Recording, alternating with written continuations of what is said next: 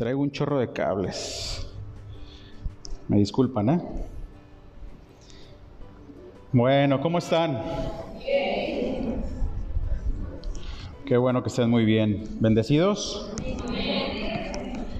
Amén. Dios es bueno, Dios es bueno. Eh, como siempre les digo, eh, abróchate tu cinturón de seguridad, ponte un casco si quieres también, porque la palabra, la palabra que viene el día de hoy, obviamente es palabra de Dios. Y acuérdense que la palabra de Dios es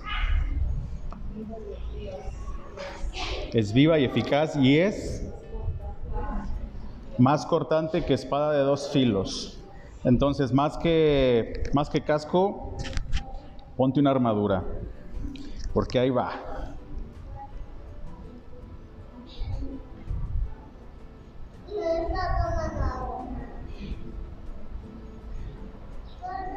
Espero que hayas tenido una excelente semana. El día de hoy nos disponemos a entrar a una semana nueva. Eh, ¿Las clases cómo van a estar? ¿Los niños se van? ¿Sí? Los niños, por favor, este, a su salón. ¿Y tú me ayudas aquí? Aguas. Sí, sí, sí. Sí, los chiquitos y los medianos, chiquitos y medianos, con sus, con sus maestras. Qué privilegio y qué bendición ser maestro.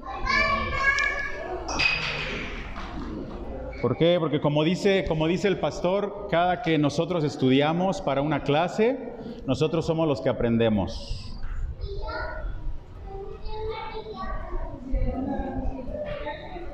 Acá hay lugares hasta adelante, ¿eh? Hay lugares hasta adelante. No es cierto lo del casco, muchachos, no es cierto. bueno, sí es cierto.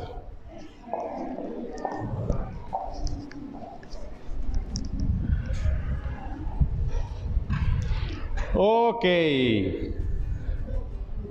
Estoy muy contento de estar otra vez aquí con ustedes. La semana pasada no pude estar aquí por otras tareas que teníamos pendientes, pero ya estoy aquí otra vez de regreso con ustedes, gracias a Dios por el privilegio, el honor de estar aquí. Eh, ya este, veo cosas nuevas en la congre, ¿ya vieron? Yo no lo había visto. Yo no lo había visto y les comentaba también en la mañana, en, la sala de máquinas de la alberca también hay una puerta nueva. En el vestidor hay otra, ya instalaron la puerta y lo que falta. Gracias a Dios. Gracias a Dios. Qué bueno que vienes a ver a Dios en este día. Recuérdate que esta es su casa. Bueno. Vamos a ver un tema bien padre. Y siempre se los digo, siempre que estoy aquí les digo, voy a, vamos, a ver un tema bien, bien padre. Y bueno, a mí me gusta mucho este, estudiar, ver cosas nuevas. Y sobre todo, como siempre también se los digo, esta palabra es para mí. Esta palabra es para mí, no es para alguien así en específico de que es que te voy a mandar la indirecta. No, no, no, no, no, es para mí. Si te queda el saco, póntelo eh, pero vas a disfrutar esta palabra y te va a confrontar esta palabra. Entonces, Señor, muchas gracias por, por este día y gracias por este inicio de semana. Gracias por esta palabra que tú tienes para tu pueblo, Dios. Gracias, Dios, porque tú mandaste, tú dejaste a tu Espíritu Santo para que nos enseñara. Gracias, Dios. Gracias porque esta palabra va a ser más cortante que espada de dos filos, Dios. Gracias porque tú estás aquí, porque esta es tu casa. Y gracias también, Padre Santo, por la vida de los pastores que están en otra misión en Querétaro. Muchas gracias. Gracias, Padre Santo, en el nombre de Jesús. Amén. Ok. ¿Quién trae su Biblia física? Igual, siempre se los pregunto, ¿quién trae Biblia física? A mí me gusta mucho la Biblia física, mucho, mucho harto dirían por ahí. Bueno, el día de hoy vamos a ver, vamos a hablar de decisiones. ¿Cómo es que las decisiones que tomamos influyen en nuestras vidas? Vamos a ver varios ejemplos de hombres de la, de la Biblia. ¿Qué les pasó por tomar decisiones? Y vamos a hablar de las decisiones, ¿sale? Yo la verdad es que nunca había visto desde, desde este punto la palabra de Dios en nuestras decisiones y la palabra de Dios es clara, que Dios es soberano, amén, y nosotros somos responsables de las decisiones que tomamos y a veces llevamos consecuencias por nuestras malas decisiones. ¿Sí sabían? ¿Sí sabían? Sí. Sale. Entonces nos vemos la siguiente semana. Este, gracias. sí, nuestras decisiones, acuérdense que Dios nos, nos lleva a tomar decisiones. Muchas veces le decimos al Señor, Señor, tú toma la decisión, que se haga tu voluntad que se haga tu voluntad en mi vida. Sí, sí, sí, claro, se va a hacer la voluntad se va a hacer su voluntad en tu vida, pero debes de tomar una decisión. Sí, alguna vez lo han dicho, que se haga tu voluntad, Señor. Que sea como tú quieras. No, no, no, no, no, no, no. Es actúa, actúa, toma decisiones y yo voy a estar ahí contigo. ¿Sí? Sí, no, no, me tomen a mal de que no, no le digan eso a Dios. No, sí, díganselo, sí díganselo, pero ustedes deben de tomar pasos también firmes. ¿Sale? Fíjate bien en esto.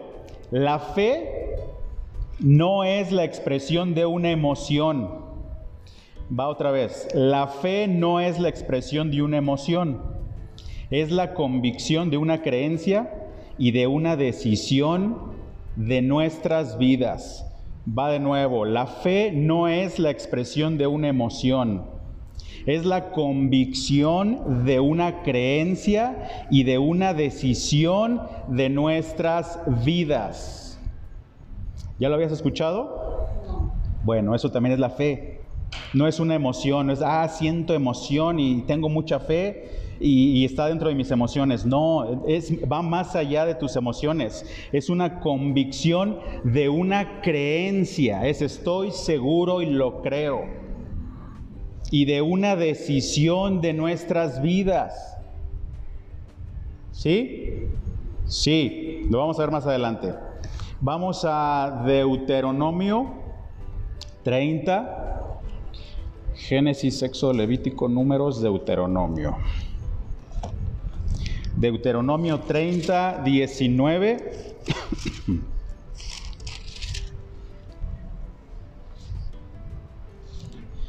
Híjole. Híjole. Deuteronomio 30, 19 y 20.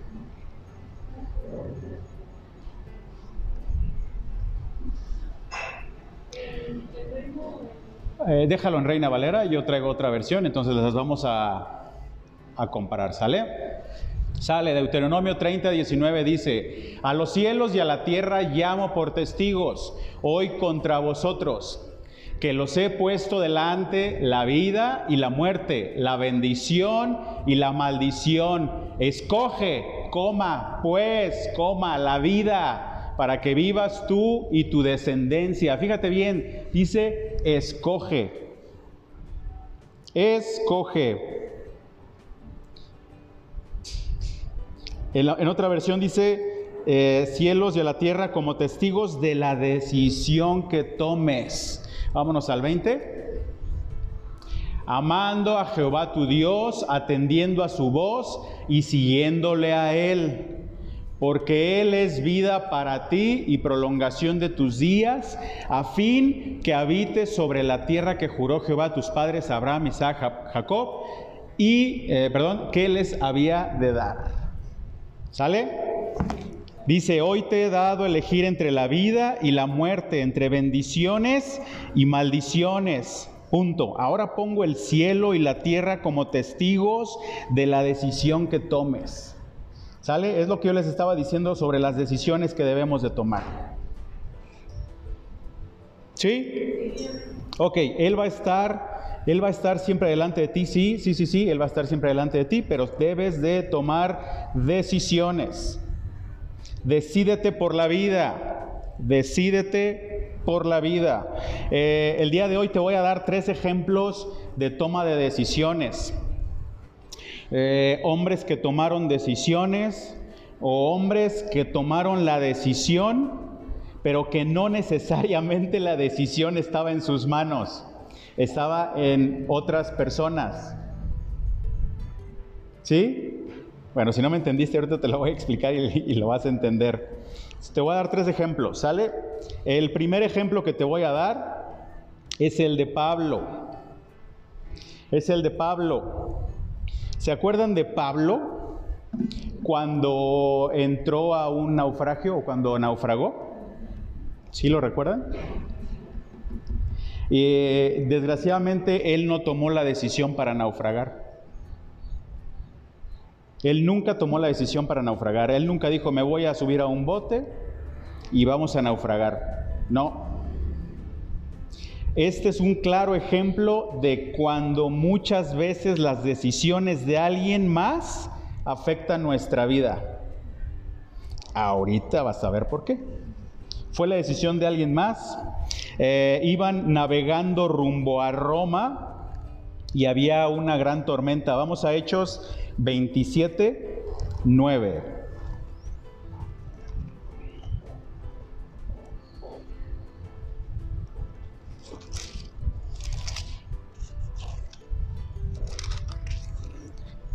Hechos 27. Sí tiene 27, sí, ¿verdad? Hechos 27, 9.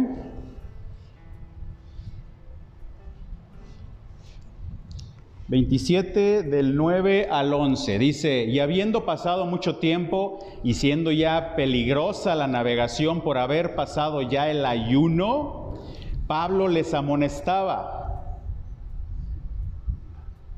diciéndoles, varones, veo que la, que la navegación va a ser con perjuicio y mucha pérdida, fíjate, mucha pérdida no solo del cargamento y de la nave, sino también de nuestras personas, o sea, están atentando contra nuestras vidas. Dale.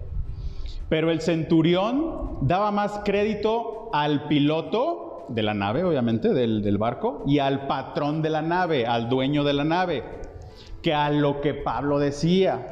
O sea, Pablo les decía aguas porque este viaje va a estar bien atropellado, este, posiblemente hasta nuestras vidas estén en peligro. Pero el centurión, que se acuerdan que los iban cuidando porque eran presos, dice, no, a ti no te creo. Yo creo en el navegante y en el dueño, pero en ti, en ti no creo, ¿sale? El centurión o el oficial daba más crédito al capitán y al dueño del barco. A fin de cuentas, bueno, el dueño, pues es el que tiene la última palabra, ¿no? Yo soy el dueño y vamos a zarpar y vamos a ir. Y ahí es donde está el problema, que cuando nos creemos dueños, podemos tomar las decisiones sin reconocer quién es el dueño de todo, del cielo y de la tierra y de su plenitud. Ese es el problema cuando nos creemos dueños de todo. Yo, yo mando. Esto yo lo compré con mis fuerzas y vamos a darle.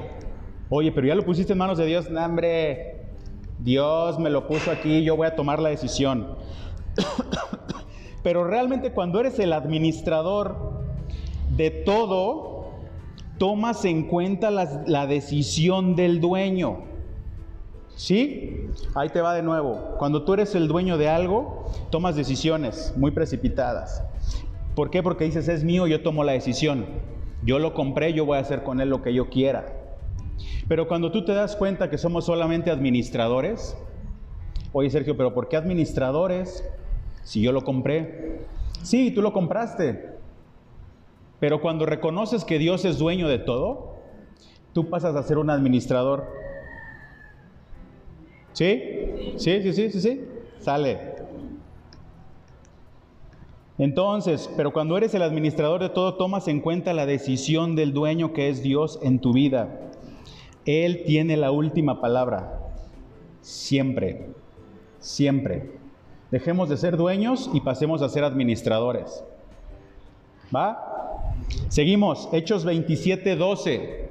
Dice, y siendo incómodo el puerto para invernar, fíjate, y siendo incómodo el puerto para invernar, la mayoría acordó zarpar también de allí, pero si pudiesen arribar a Fenice, puerto de Creta, Puerto de Creta que mira al nordeste y sudeste e invernar ahí.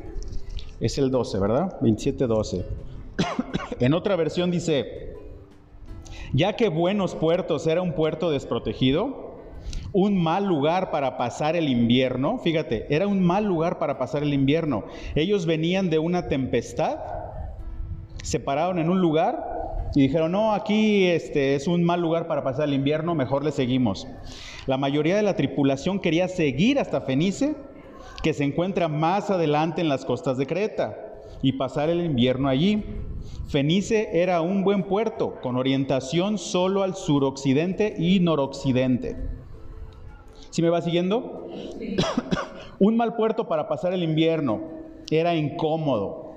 Es yo no quiero pasar aquí el invierno. Prefirieron estar en un lugar incómodo en lugar que el que nos destruía, el que nos destruía. Ten cuidado de moverte por la incomodidad. Fíjate bien, ten cuidado de moverte por la incomodidad que estás viviendo. No sea que la elección que tomes en tu vida sea la que te destruya. Ellos dijeron, bueno, vamos a hacer una escala, pero ¿sabes qué? El lugar no está padre, está haciendo frío. Muchas gracias. Está haciendo frío Mejor le seguimos. ¿Sí?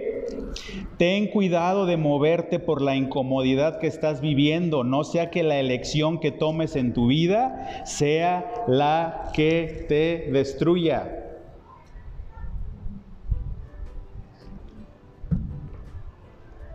Fíjate, yo estoy pasando por algo así en mi vida. Hoy, dice Fox, hoy tengo, tengo la oportunidad de escoger qué puesto quiero yo en la compañía. No sé si ya se los había comentado.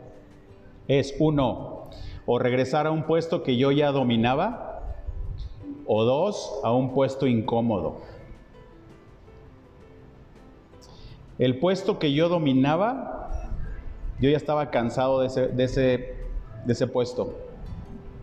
Yo ya estaba cansado y en el puesto que estoy ahorita es muy incómodo. Y Víctor, Víctor conoce esa posición. Es muy incómoda, muy, muy, muy incómoda la posición en esa compañía. Entonces yo un día pensé, oye, ¿y si me regreso a lo que estaba haciendo antes, que domino?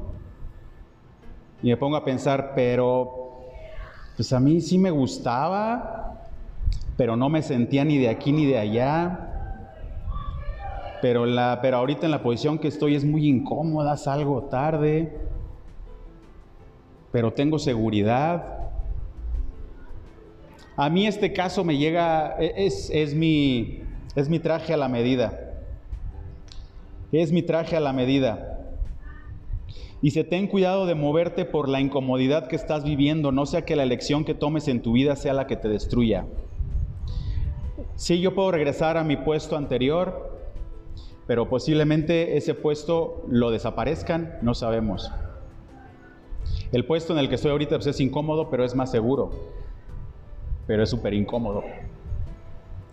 ¿Sí me sigues? Bueno, ¿y qué vas a hacer, Sergio? ¿Qué vas a hacer?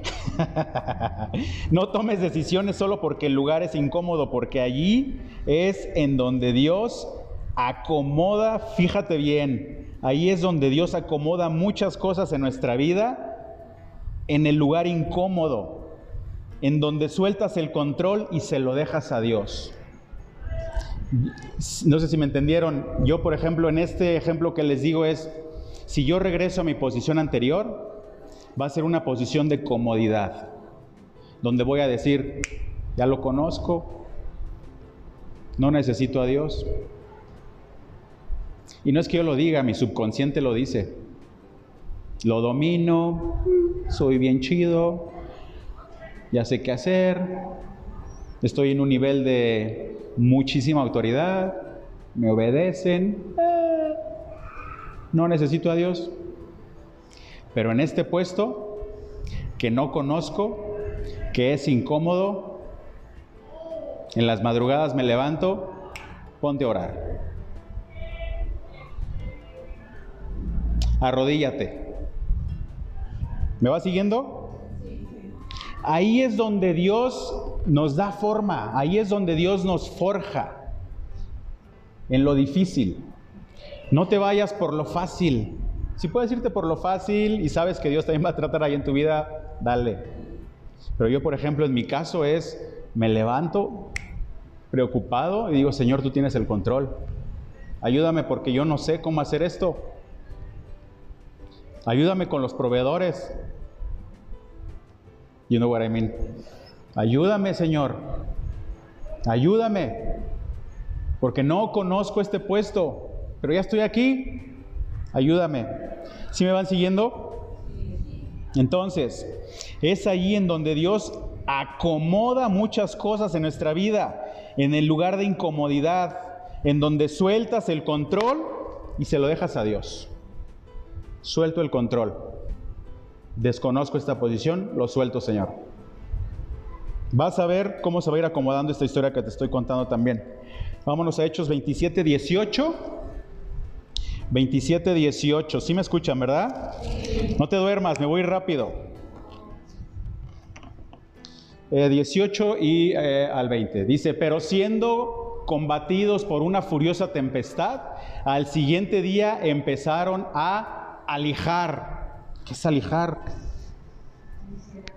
27 qué? 18, ¿verdad? Dice, como a la medianoche de la decimocuarta noche de la tormenta, mientras los vientos nos empujaban por el mar Adriático, los marineros presintieron que había tierra seca, cerca, perdón. 27, 18. Al día ¿Dónde nos quedamos? 19, no es cierto. ¿Cuál te leí ahorita? ¿17? Al día siguiente, dado que la tempestad seguía arremetiendo con mucha fuerza contra nosotros, comenzaron a arrojar la carga por la borda. 19. Al tercer día, con sus propias manos, arrojaron, arrojaron al mar los aparejos del barco. ¿Saben qué son los aparejos del barco?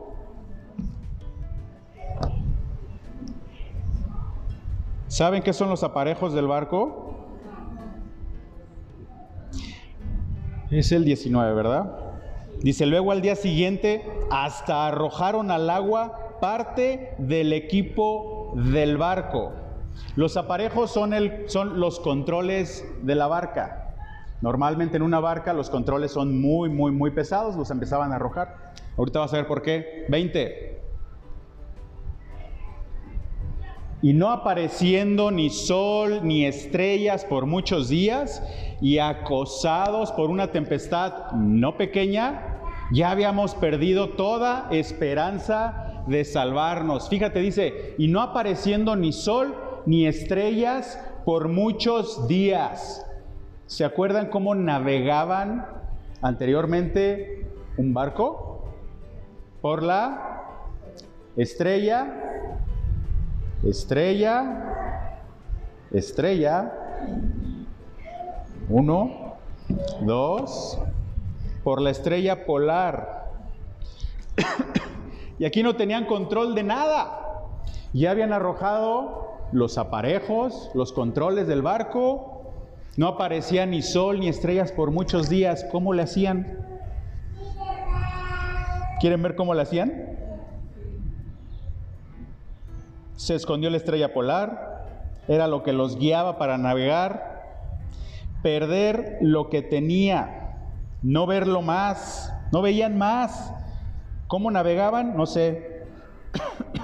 Cuando no puedes ver aquello que te guía o que crees que te guía, llegas a ver algo maravilloso que el que verdaderamente te puede guiar es Dios. Dios te lleva a un nuevo nivel.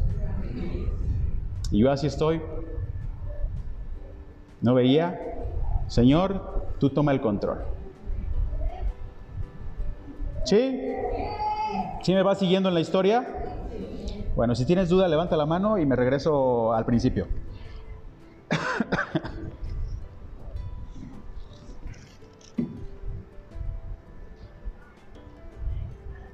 Hechos 27:20 dice, Y no apareciendo ni sol ni estrellas por muchos días y acosados por una tempestad no pequeña, ya habíamos perdido toda esperanza de salvarnos. Ya habían perdido toda esperanza. Pablo les dijo, ¿se acuerdan? No zarpemos. Si recuerdan, la primera tormenta era muy violenta. Pero cuando seguimos aferrados con las decisiones, las segundas tormentas se vuelven peor que las primeras. ¿Se acuerdan que habían tenido una mala tormenta? Después se pararon, dijeron, no, aquí no me gusta, le seguimos. Esta es su segunda tormenta. Cuando seguimos aferrados, las segundas tormentas se vuelven peor que la primera. Entonces, cuando estés pasando por la primer tormenta, pide sabiduría a Dios. Dios, necesito sabiduría y reconoce tu condición, Señor, no veo, no tenemos, no, no vemos, no podemos ver la estrella polar, no traemos controles, no sale el sol. Reconoce tu condición, no sea que llegue una segunda o tercera peor tormenta en tu vida. O sea, cuando estamos de necios y cabezones. Estás viendo la tormenta y no reconoces. ¿Sí? Ahora, chécate muy bien esto. Esto, acuérdense que Pablo les había dicho, hey, vienen problemas, no hay que zarpar. Y otras personas habían tomado la decisión. ¿Sí? Pablo, Pablo estuvo a punto de, de morir, aunque les advirtió que no siguieran. Va, ahorita regresamos a esa historia. Te voy a contar otro ejemplo. Otro ejemplo es cuando tus malas decisiones afectan a otros. La que vimos ahorita fue cuando las decisiones las toman otros. Y esa es, otro, es, es cuando tus malas decisiones afectan a otros. Cuando fuiste tú quien tomó la decisión. Vámonos a una historia que a mí me vuela la cabeza. Jueces 16.4. ¿Ya saben por dónde vamos? Jueces 16.4, ¿se acuerdan de esa historia?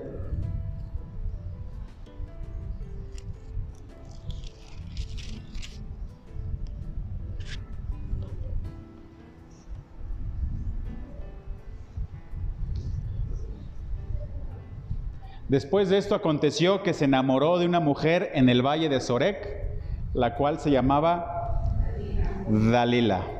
¿De quién estamos, de quién estamos hablando? Del Sansón.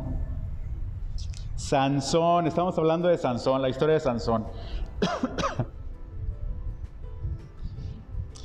Con Sansón la presencia de Dios nació de un imposible.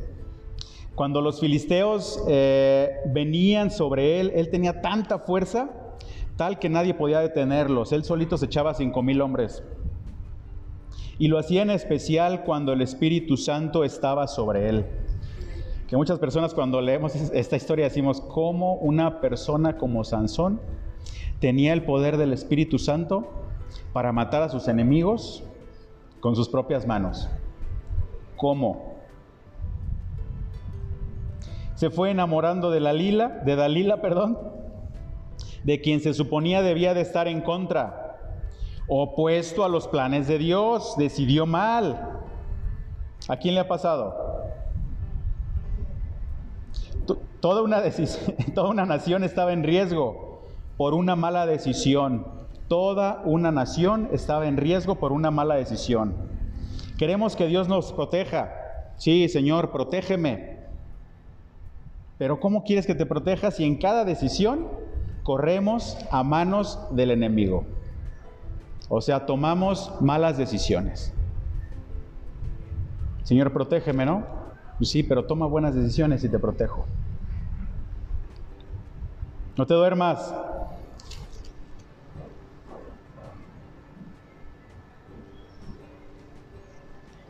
No te duermas. El 5. Dice, y vinieron a ella los príncipes de los filisteos y le dijeron, engáñale e infórmate en qué consiste su gran fuerza y cómo lo podríamos vencer para que lo atemos y lo dominemos y cada uno de nosotros te dará mil cien ciclos de plata. El enemigo siempre, se va a preguntar, oye, ¿de dónde viene tu fuerza? Engáñale e infórmate en qué consiste su gran fuerza.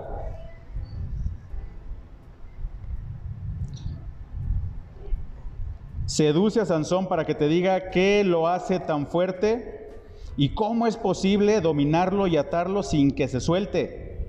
Luego cada uno de nosotros te dará mil cien piezas de plata. Te comentaba, el enemigo siempre busca o siempre va a buscar de dónde viene tu fuerza, cómo debilitarte una y otra vez. Y a veces decimos, fue el diablo. No, fueron nuestras decisiones.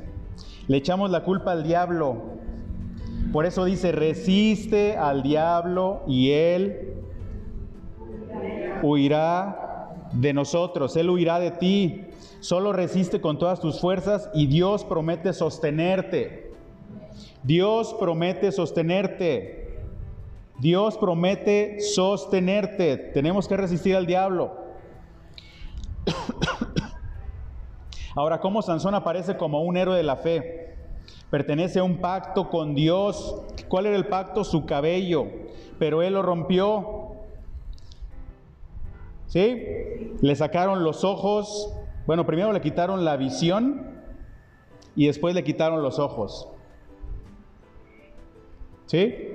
Primero le quitaron la visión de estás derrotado, estás atado, eres nuestro prisionero. O sea, lo apagaron, le quitaron su visión, su esperanza y después le sacaron los ojos.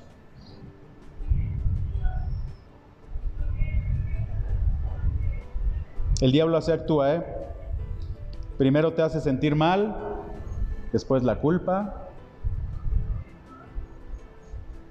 y después optamos por puertas falsas. ¿Sí?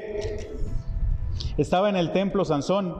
Imagínate, imagínate a Sansón dando vueltas como, como león enjaulado, sin ojos, arrepentido de chin, ¿qué hice? ¿Por qué tomé esta decisión?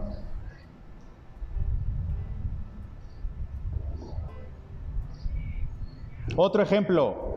Sergio, termina la historia. Ahorita la, acabamos. Otro ejemplo de malas decisiones, y me voy rápido, es el hijo pródigo, que decidió tomar su herencia y terminó comiendo con los cerdos, lamentándose de todo lo que había perdido de la casa de su padre. Dice, oye, ¿qué estoy haciendo? En la casa de mi padre tenía todo. Y yo aquí comiendo con los cerdos. ¿Por qué tomé esa decisión? ¿Se acuerdan que la historia dice, y el hijo pródigo entró en sí cuando estaba comiendo con los cerdos? ¿Qué estoy haciendo aquí? En la casa de mi padre yo lo tenía todo. Tenía servicio, servidumbre, comida, vestía muy bien, era el hijo de papá y ahorita estoy comiendo con los cerdos. Esas son decisiones también que se toman y que nos afectan directamente a nosotros. Papá, necesito que me des mi herencia, yo me voy de la casa. Ahí está su herencia, mi hijo. ¿Sí? ¿Sí me van siguiendo?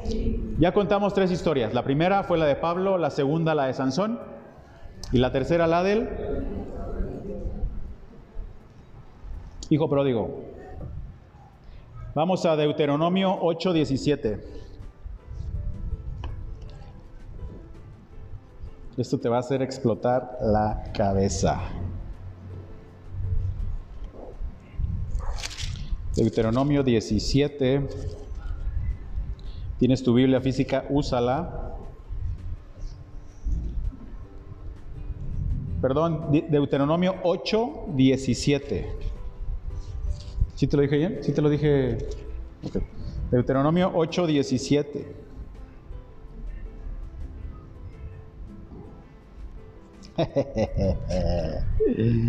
Deuteronomio 8, 17 dice, y digas con tu corazón, mi poder y la fuerza de mi mano me han traído esta riqueza.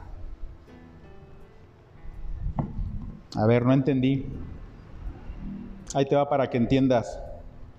Todo esto lo hizo para que nunca se te ocurriera pensar, he conseguido toda esta riqueza con mis propias fuerzas y energías.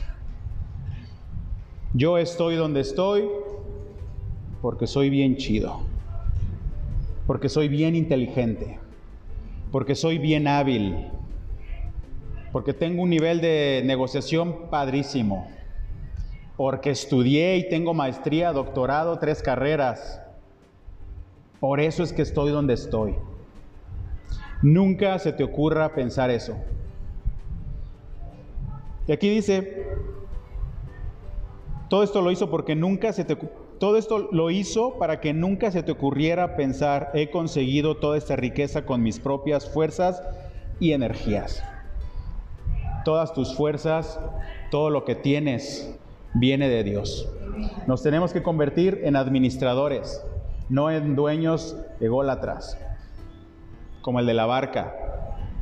Todo lo que tienes es porque Dios te lo ha dado. Amén. Ten cuidado, nunca digas, la fuerza de mi mano me ha traído esa riqueza, porque vas a perecer. Nunca te alabes, nunca te exaltes, nunca yo, es que yo, no, gracias a Dios, tengo esto, tengo esto, gracias a Dios.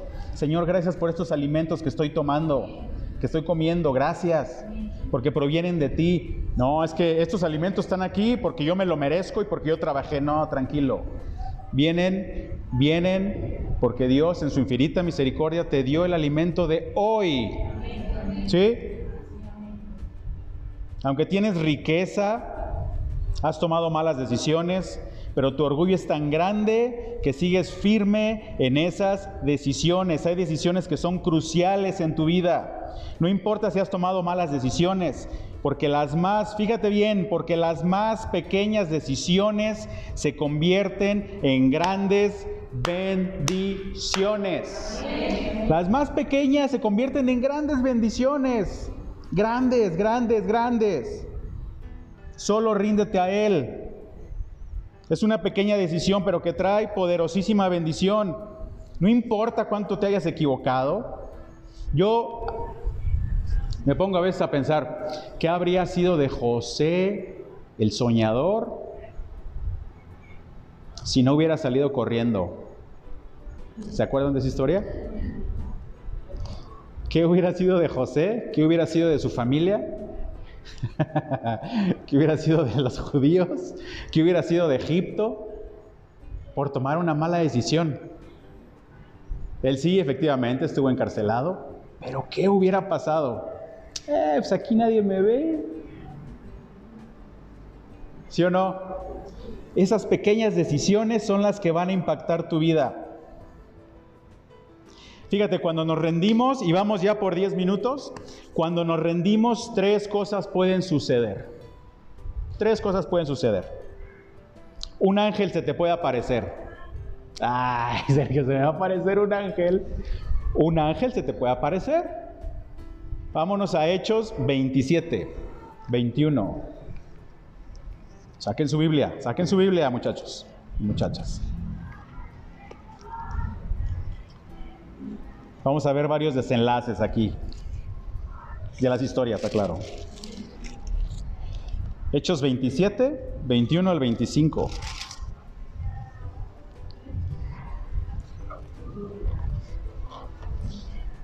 Hechos 27, 21 dice, entonces Pablo, como hacía ya mucho que no comíamos, puesto en pie en medio de ellos, dijo, habría sido por cierto conveniente, oh varones, haberme oído o sea, se los dije, se los dije, y no zarpar de Creta tan solo para recibir este perjuicio y pérdida.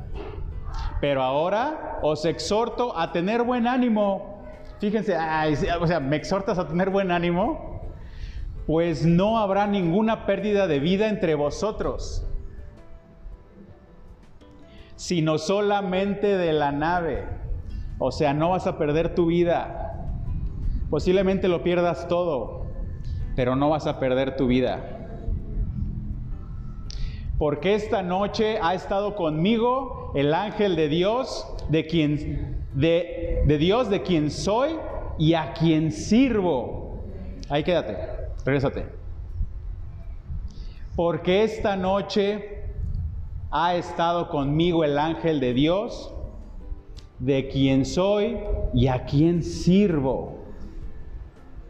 A lo mejor los demás estaban apurados en otras cosas, pero él se puso a orar y esta noche ha estado conmigo el ángel de Dios de quien soy y a quien sirvo. Dale. Diciendo, Pablo, no temas, es necesario que comparezcas ante César. ¿Se acuerdan que estaba preso? Y he aquí, Dios te ha concedido todos los que navegan contigo. 25. Por tanto, oh varones, tened buen ánimo, porque yo confío en Dios que será así como se me ha dicho.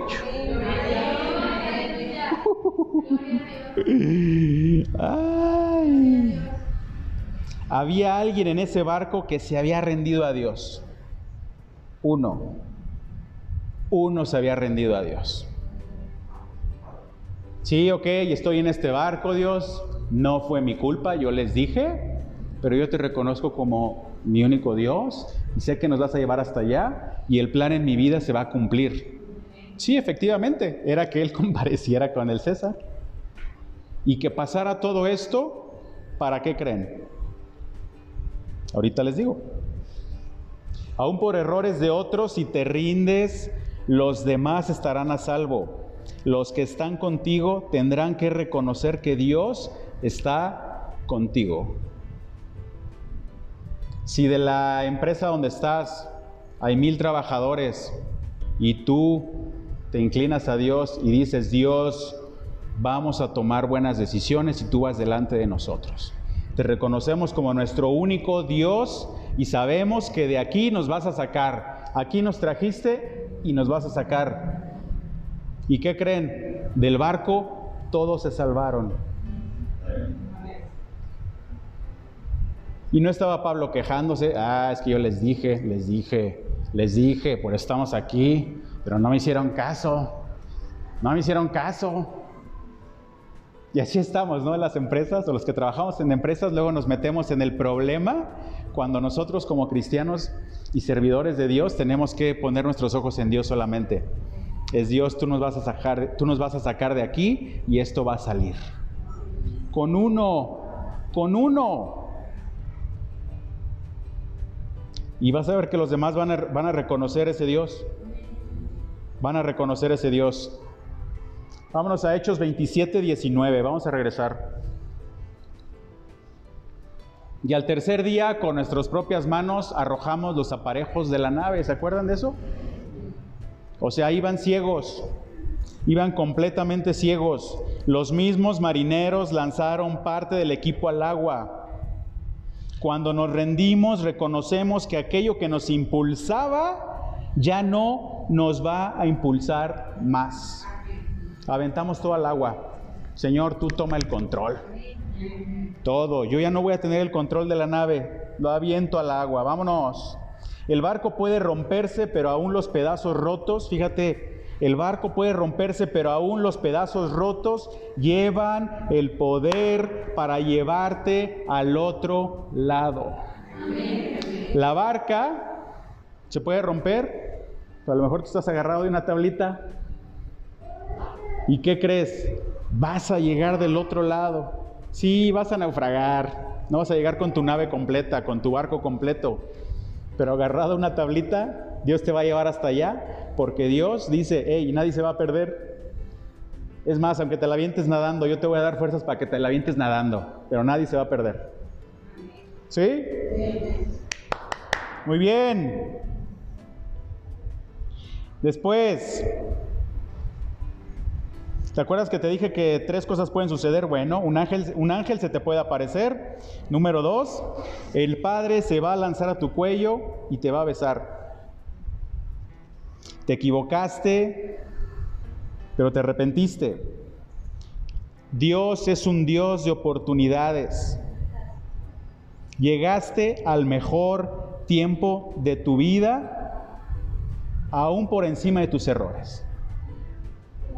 El hijo pródigo, a pesar de sus errores, lo recibieron con ropa nueva, sus Nike, no, sus Nike, sus Levi's, super nice, anillo, su reloj Armani. Llegaste al mejor tiempo de tu vida. Llegaste al mejor tiempo. ¿Aprendiste? Sale. Levántate. Vamos para arriba. Ya no te va a volver a suceder. Espero. Número tres. ¿Sí? ¿Me estás siguiendo? Sí. Fíjate, hay un padre que tiene que responderle a un hijo. Lo haré una vez más. ¿Saben a qué me refiero? Hay un padre que tiene que responderle a un hijo. Lo haré una vez más. Vámonos a jueces 16. Regresamos a jueces. ¿Se acuerdan de la historia? ¿De quién? Ay, ese Sansón. ¿Es 16, 27? Vamos a terminar ya, ¿eh? No te me duermas, viene lo mejor.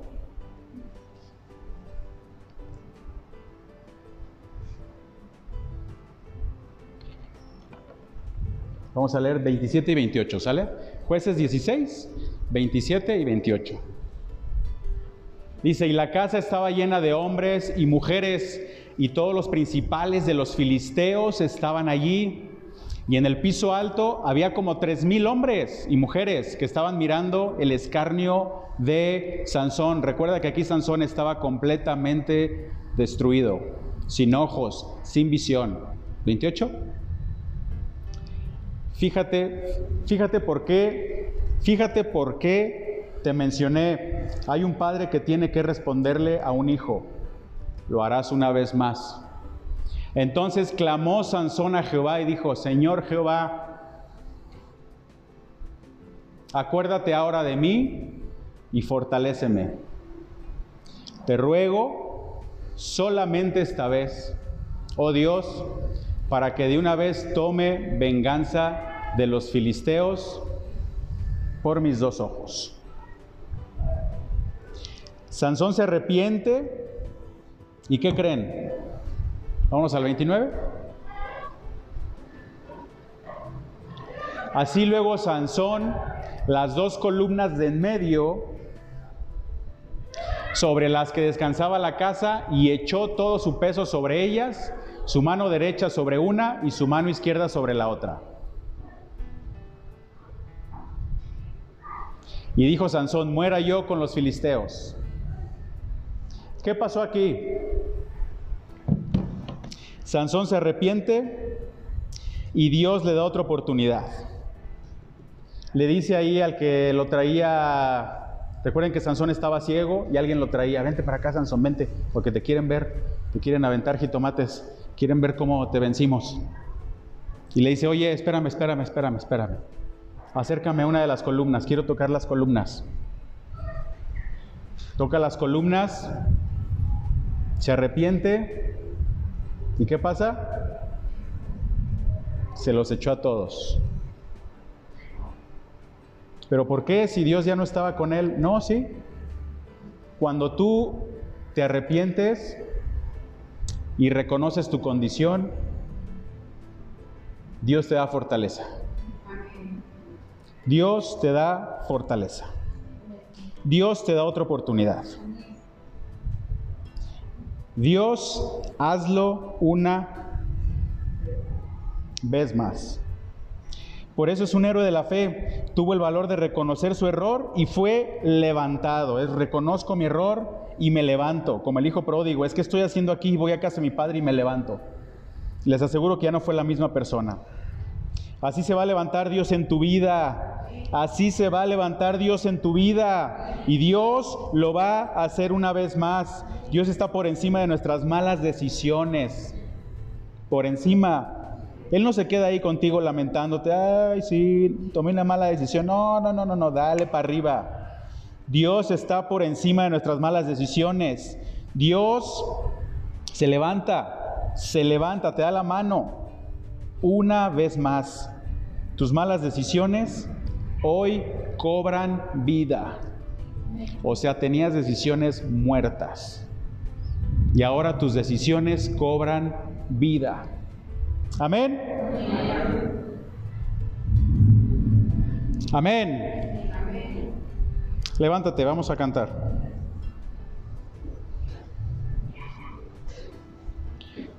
Cierra tus ojos.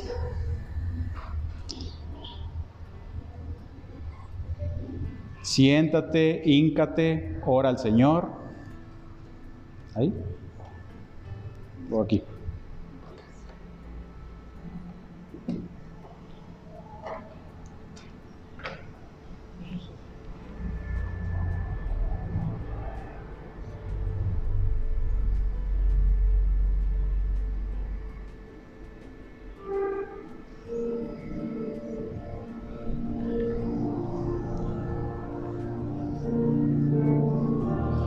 Cierra tus ojos. No es nada mágico.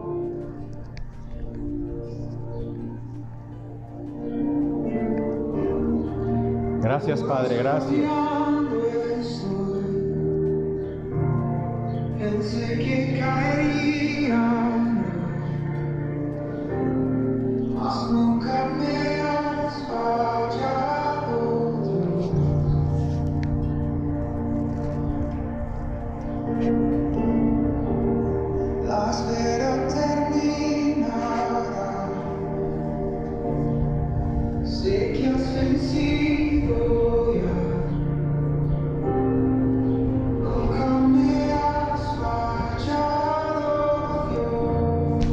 Dios. Gracias porque nunca nos fallas, Padre. Gracias.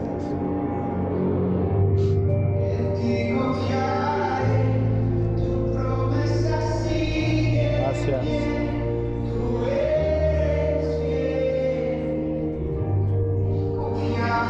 Gracias, Dios.